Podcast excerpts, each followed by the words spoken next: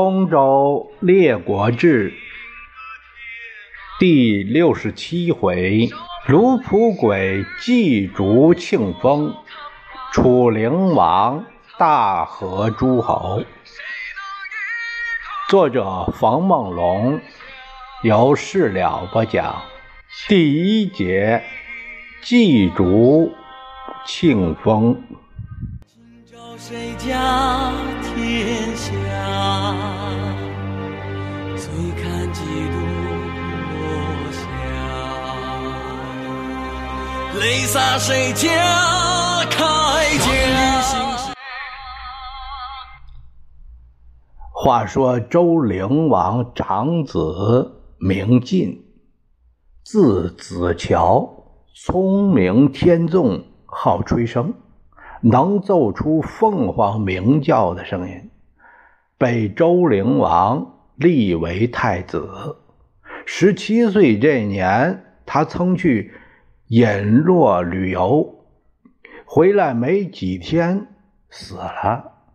灵王非常难过。有人来报说，太子于沟岭上跨白鹤吹笙，让当地人带来口信说。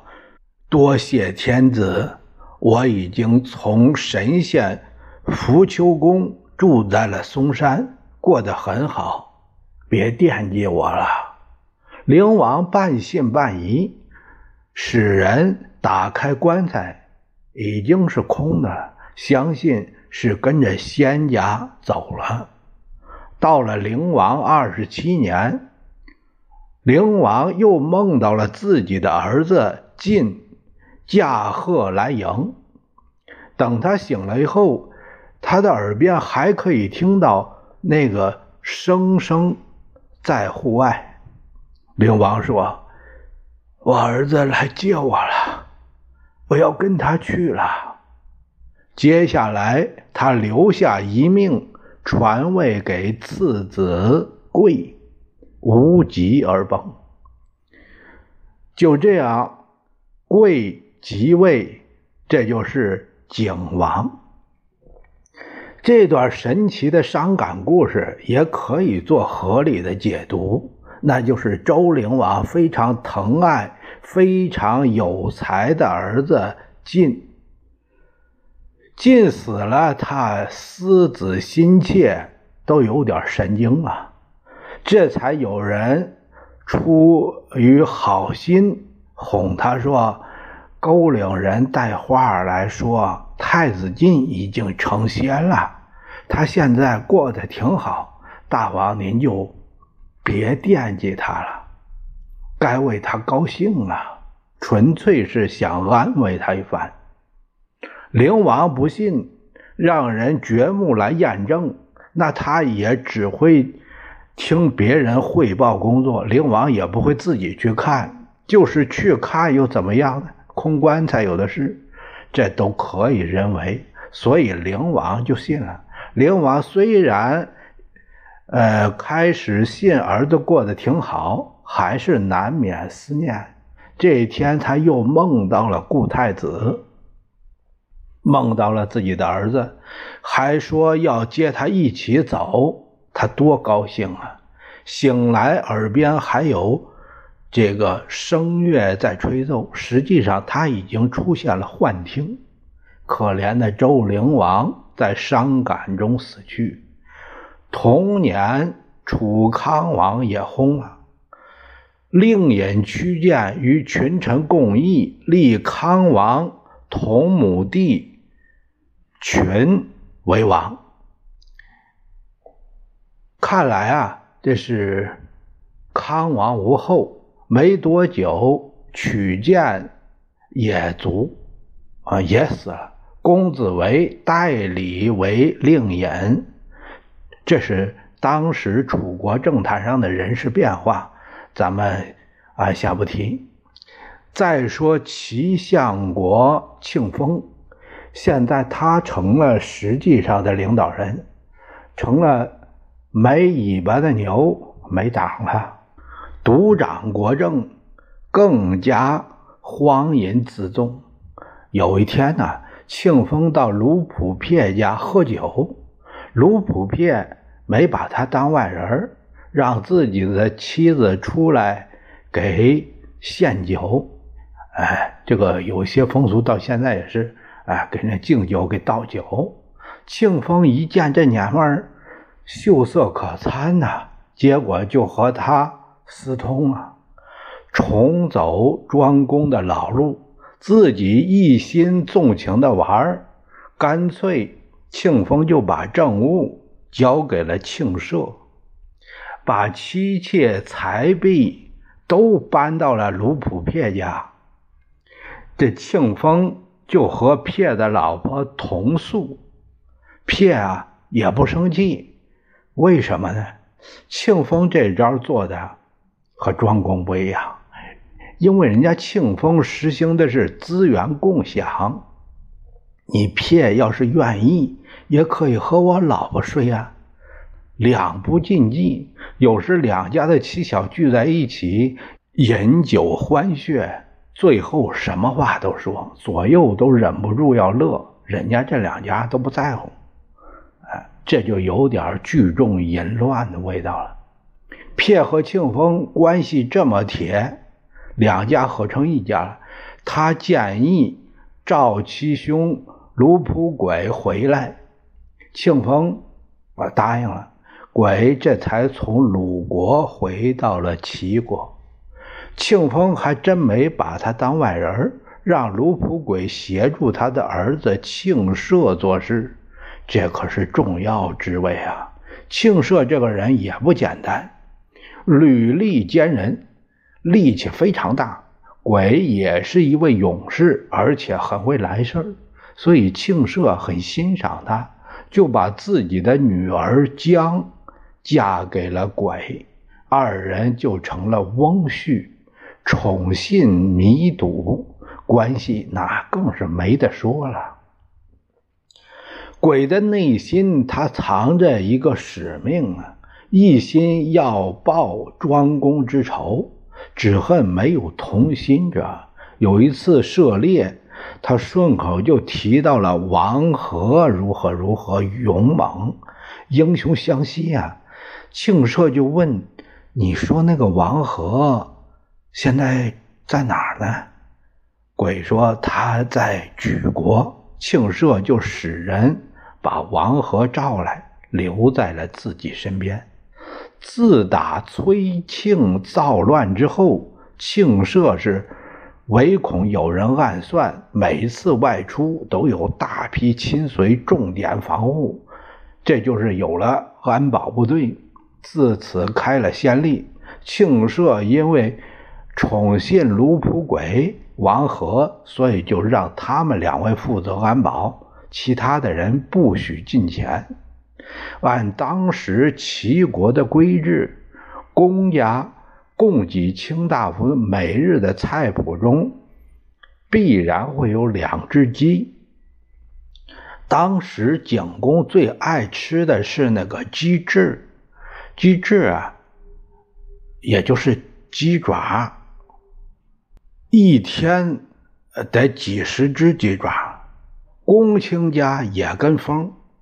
都以这个鸡爪为时钟的上品，因此鸡价飞涨。那一只鸡就两条腿儿啊，鸡价飞涨。御厨原来的开支水准就跟不上了，他就向庆氏请示，请求增开伙食费。卢普片他想给庆社制造矛盾。所以他劝庆社不批增加开支，给大堂的经理说什么呢？做什么菜不是你说了算吗？非得用鸡吗？御厨有了这样的指示暗示，就为了节约开支，就以野鸭掌代替鸡爪。那些帮厨的又认为野鸭根本算不上上等食材，所以呢？他也不知道往上上啊，所以就偷吃那个肉啊，偷吃了不少。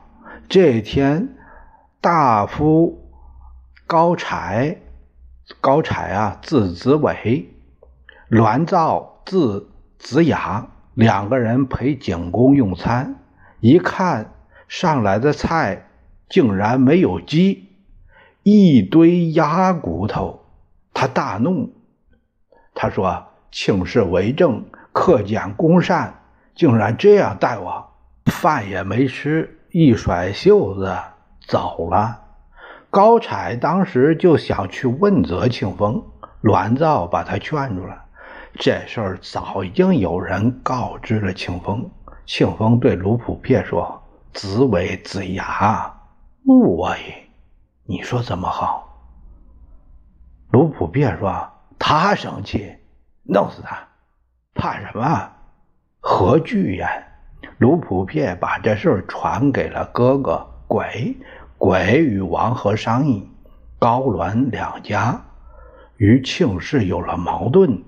我们可以利用啊！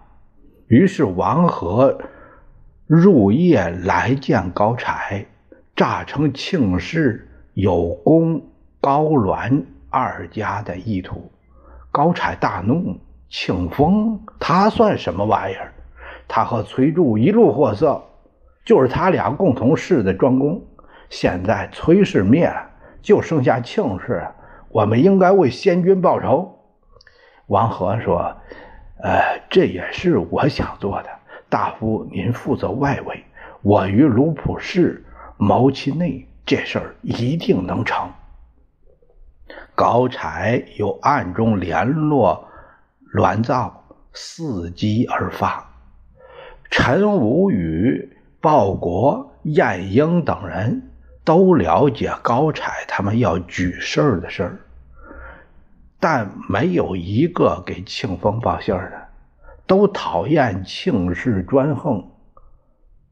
卢普轨与王和在举事前先做补，做补呢，就是在龟甲上烧啊，烧那个龟甲，看那个纹路。卜者解读爻辞说：“虎离穴，标见血啊，鬼。”又以归诏向庆社求解。庆社呀，他在他这个占卜是内行，他看了以后，他说：“呃，必定成功啊！虎与彪父子也，彪就是小老虎，离而见血，哪有不成功的呢？你说的那个仇家是谁呀？”卢普贵说：“啊，呃，乡里的一个普通人家，庆社也没想那么多，没再问。秋八月，庆丰率其族人庆嗣、庆仪往东来去田猎，他让陈无宇跟着一块儿去。无宇向父亲辞行，他父亲告诉他。”陈虚无告诉他：“庆氏要倒霉了，你还跟他去，那会连累你的。你怎么不推掉啊？”吴语说：“不是我不想推辞，可是推辞他就会有想法，所以不能做呀。但是您要是给找个理由把我叫回来，那我还是可以回来的。”说完就跟着庆丰。一起打猎去了。庆氏走了以后，卢普鬼非常激动，他高兴地说：“古人所谓‘虎离穴’，真灵啊！”于是他准备在长祭大礼那一天动手。什么是长祭啊？长祭到现在日本还有。长祭就是这个农业民族，其实相当于感恩节。新粮食下来了，尝鲜，啊，对于这个，呃，赐给的粮食，这个粮神，啊，感谢，感恩是有这个仪式。陈虚无他知道这个计划，害怕他儿子因为庆丰的事遭难，就以陈无宇母亲突然生病为由，派家人让吴宇回来。吴语怎么才能请假呢？庆丰是一位算卦高手，他就呃以给呃这个母亲问吉凶为名，让庆丰给卜一卦。吴语暗中祷告啊，他却故意把母亲的病情透露给庆氏。庆丰心里就有底了。他说：“此乃灭身之卦呀，下克其上，卑克其尊，恐老夫人之病未得全也。”哎呀，我看好不了了。吴语捧着龟壳，他是涕泣不止，哭了。庆丰一看他可怜。就让他回去了，别跟我去了，你回家看你母亲吧。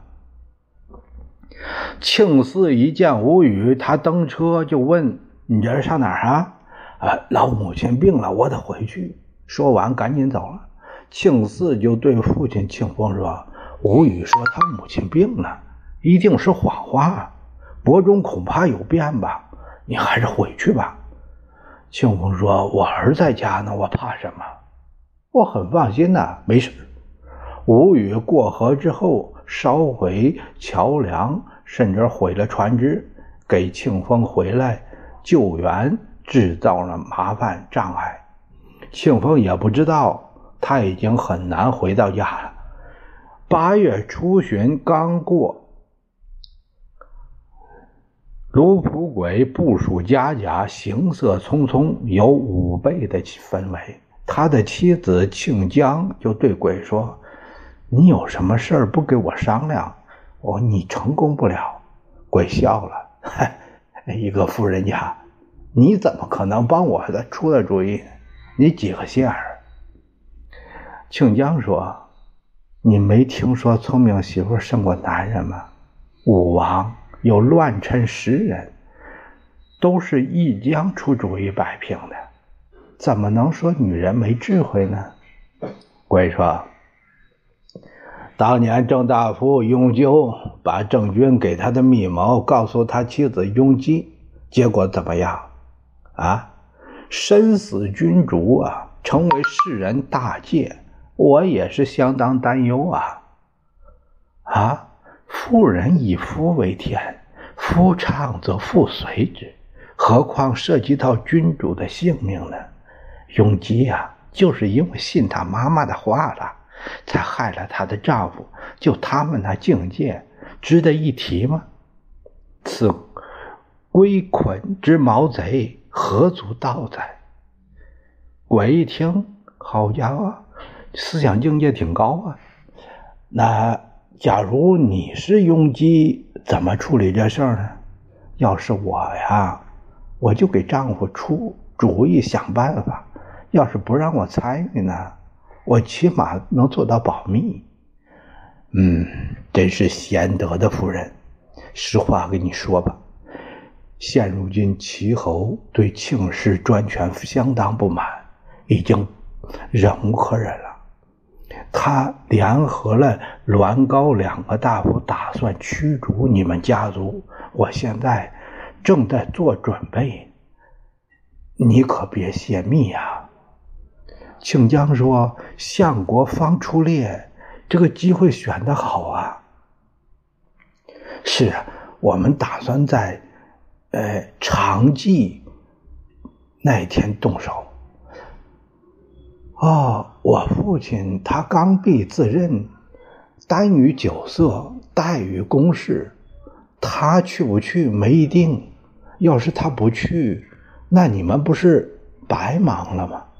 我看呢，还是我回家一趟，激他一下，让他必定去，才能成事儿啊！我现在回去，我给他说，不让他去，他必然会坚决要去，这样事情就成了。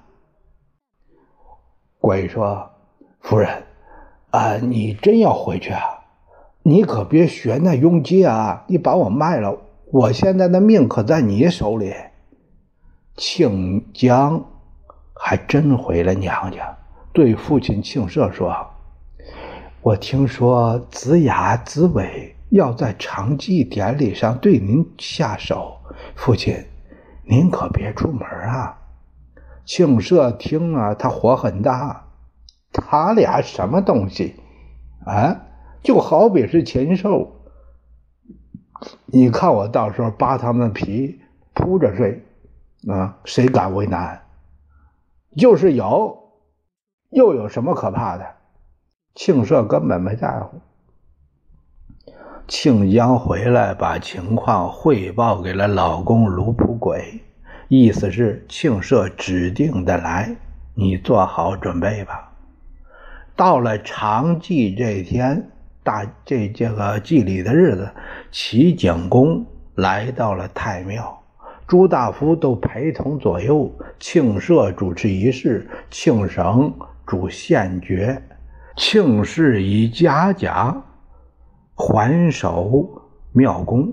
卢普鬼、王和执寝歌，立于庆社之左右，寸步不离。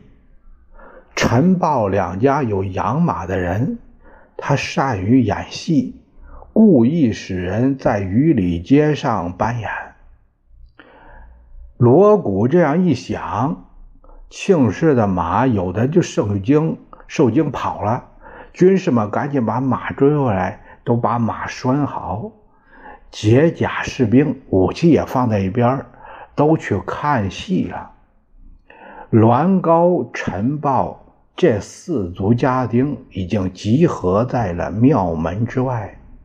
卢普鬼借口自己小便，到外面把人马做了布置。太庙已经被秘密包围，鬼重又回到祭祀现场，站在了庆社的身后，手中的那个戟倒提着，这是。发出了行动的暗号，高产立刻让人以踏击门扉三声敲三声，敲了三下门，甲士蜂拥而入。庆社大惊，他刚起身，还没离开坐席呢，卢普鬼从后边一戟就刺过去了，刃入于鞋啊，从这个肋骨这都扎进去了。王和用戈击中了他的左肩，左肩就断了。庆社眼瞪着王和，为乱呢说的就是你们吧？他用右手抄起了祖壶，向王和砸过去。这个祖壶啊，就是放鸡肉的那个。这一壶正中王和，一下就死了。卢普鬼命贾氏。捉住了庆绳，当即杀死。庆社伤重，疼得他抱着庙的柱子剧烈的摇撼，庙脊上的瓦都掉下来了。他大叫一声，气绝而亡。这个事变呀，太突然了，景公事先也不知道啊。他吓得要跑，晏婴把他拦住了，给他说。群臣为君故，欲逐庆氏以安社稷。主公不必担忧。景公这才心定，脱了祭服登车，然后入内宫，哪还有心思品尝丰收啊？以卢普鬼为首，同四姓之甲，尽灭庆氏之党。所有跟庆氏友好的全杀光，各姓分守城门。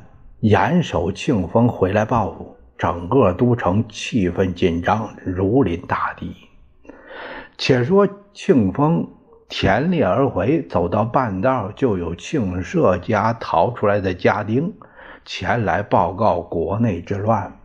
庆丰听说自己儿子被杀，他大怒，带兵来攻打西门，因为城中守御严谨，没能打下来。再看他身边，士兵一天比一天少，不见死都没了，这叫树倒猢狲散呢。你没事了，谁还保你？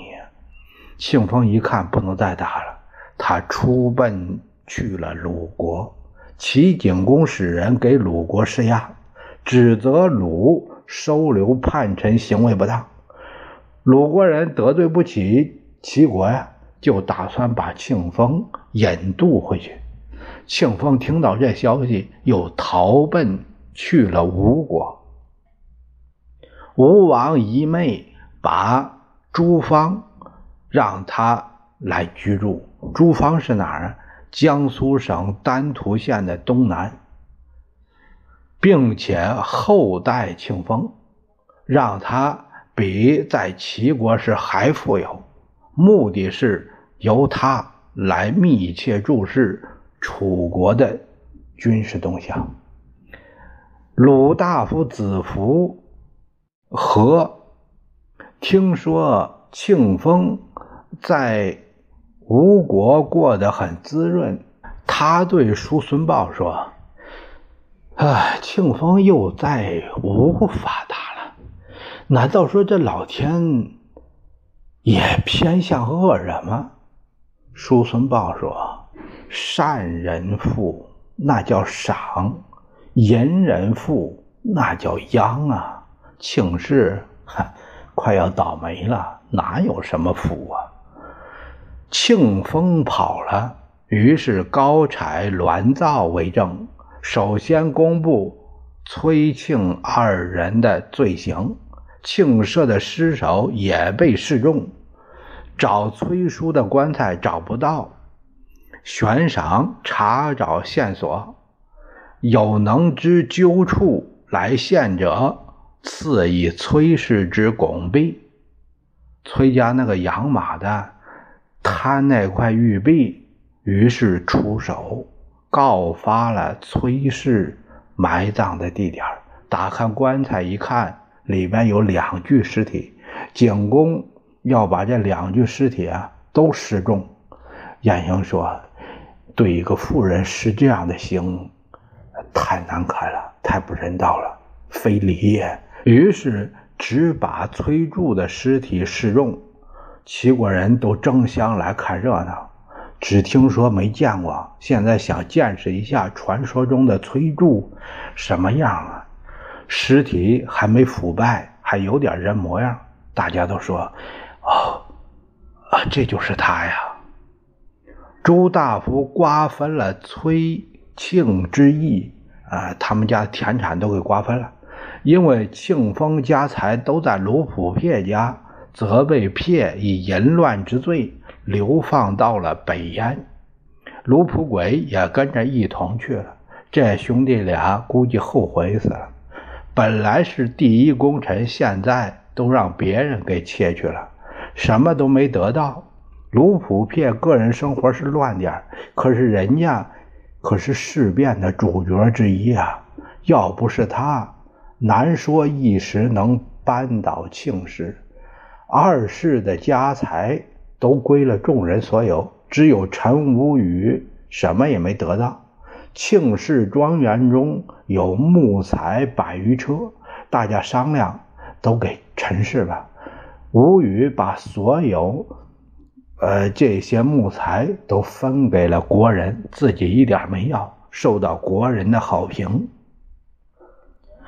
国人都称颂陈氏之德。这件事是发生在周景王初年，第二年栾造死了，子栾师四妻大夫，他的就是栾师，呃，继任大夫接他爹的班儿和高柴同执国政。高柴因为嫉妒高后之子高止。觉得你这个高和我这个高并立，占我风头，就把高止给挤兑走了。高止也出奔北燕。高止之子高树占据了卢邑，卢邑是现在的济南长清区一带，在卢邑反叛，景公使大夫吕秋英。率师围卢，高树声明，他说：“我没有反叛的意思，我怕高氏没有继承者。”吕秋英答应了高树的要求，为高氏立后，高树于是出奔了晋国。吕秋英复命给景公回来报告说，就是呃，高家没有反叛的意思，呃，他只是想求一个不断香火。景公于是就立高燕，呃，守高息，他这个祭祀。高柴非常生气。我本来是派吕秋要除掉高氏，现在倒好，走一个又立一个，那有什么区别？于是他向景公进谗言，结果吕秋英被杀。朱公子子山、子商、子周等人都为吕秋英之死感到不平，常常议论讥讽高柴。高柴呢很生气。找了一些理由，都把他们赶出了齐国。国中人对高柴都不敢说话了，他的威望也没了。没多久，高柴死了，他的儿子高强接他的班高强年幼，没有立为卿，大权就落到了栾师手上。结果还是。造成一家独大的局面。